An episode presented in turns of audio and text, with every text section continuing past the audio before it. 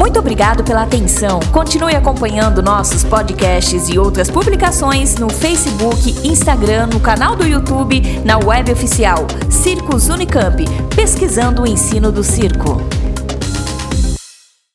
Eu sou a Lua Barreto, sou doutoranda pela FEF Unicamp, participo do grupo de pesquisa Circos e sou diretora da companhia Corpo na Contramão. Em 2020, nós desenvolvemos um projeto chamado Arte na Contramão, com apoio do Fundo de Arte e Cultura de Goiás. Era um projeto de oito meses, com saraus, oficinas, espetáculos, varietês. Nós estávamos com tudo preparado: material de divulgação, cronograma, equipe contratada. Fizemos a nossa primeira apresentação desse projeto no dia 7 de março, no Esparta Arte e Cultura, que é a sede da companhia, com casa lotada. E aí veio o primeiro lockdown, no dia 14 de março. Nós tínhamos um sarau marcado para uma semana depois. Muitos grupos na mesma situação decidiram suspender as atividades e esperar a crise passar. Mas nós debatemos e resolvemos fazer adaptações e realizar o evento online. E foi assim que no dia 27 de março nós fazíamos nosso primeiro sarau online, ainda em caráter experimental. O retorno foi excelente. Nós tivemos mais de mil visualizações em poucas horas. Foi então que nós percebemos que o público estava sedento por cultura naquele momento.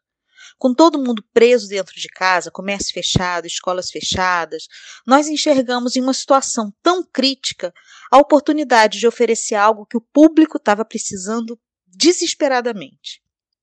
Sim, nós havíamos perdido a possibilidade do contato, da presença, do olho no olho, mas ao invés de lamentar pelo que era impossível, nós decidimos nos adaptar Todos os eventos do projeto foram realizados online. E, para nossa surpresa, nós chegamos em um único sarau a congregar apresentações de artistas de quatro países diferentes, coisa que no presencial seria impossível.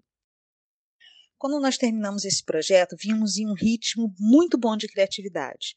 Mas ainda não era possível, ou pelo menos aconselhável, realizar atividades presenciais.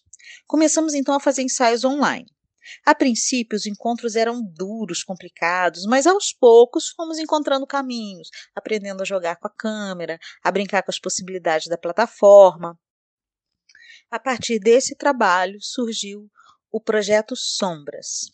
E eu vou chamar para falar um pouco sobre esse trabalho Thaisa Santotti.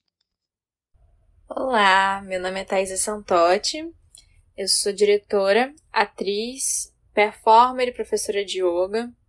Eu divido a direção de sombras com a Lua Barreto e eu realizei o processo de criação dos seis solos.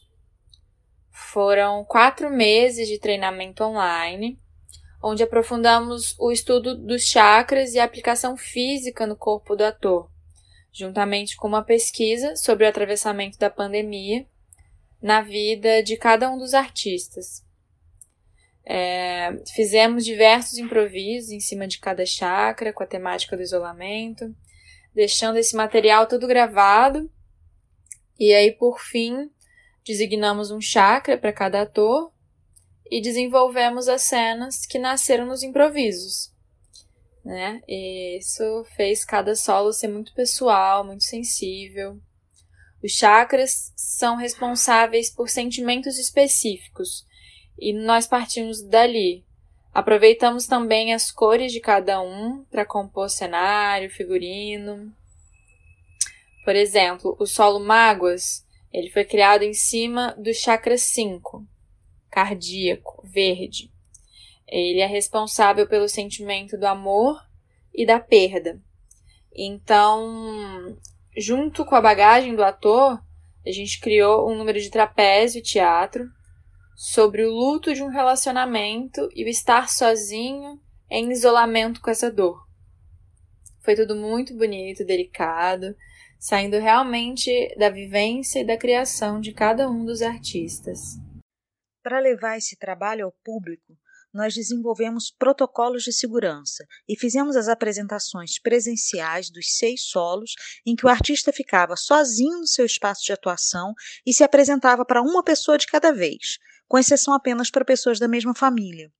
A pessoa comprava seu ingresso online, reservava sua sessão exclusiva e, quando chegava, era conduzida para uma cabine de isolamento, que era completamente higienizada entre uma sessão e outra. Ainda está muito longe do ideal de uma volta ao presencial, mas é arte de resistência, é um esforço de nós, artistas, para nos adaptarmos a essa situação e levar a nossa arte a um público, ainda que seja nesse momento um público muito reduzido. Muito obrigado pela atenção. Continue acompanhando nossos podcasts e outras publicações no Facebook, Instagram, no canal do YouTube, na web oficial Circos Unicamp, pesquisando o ensino do circo.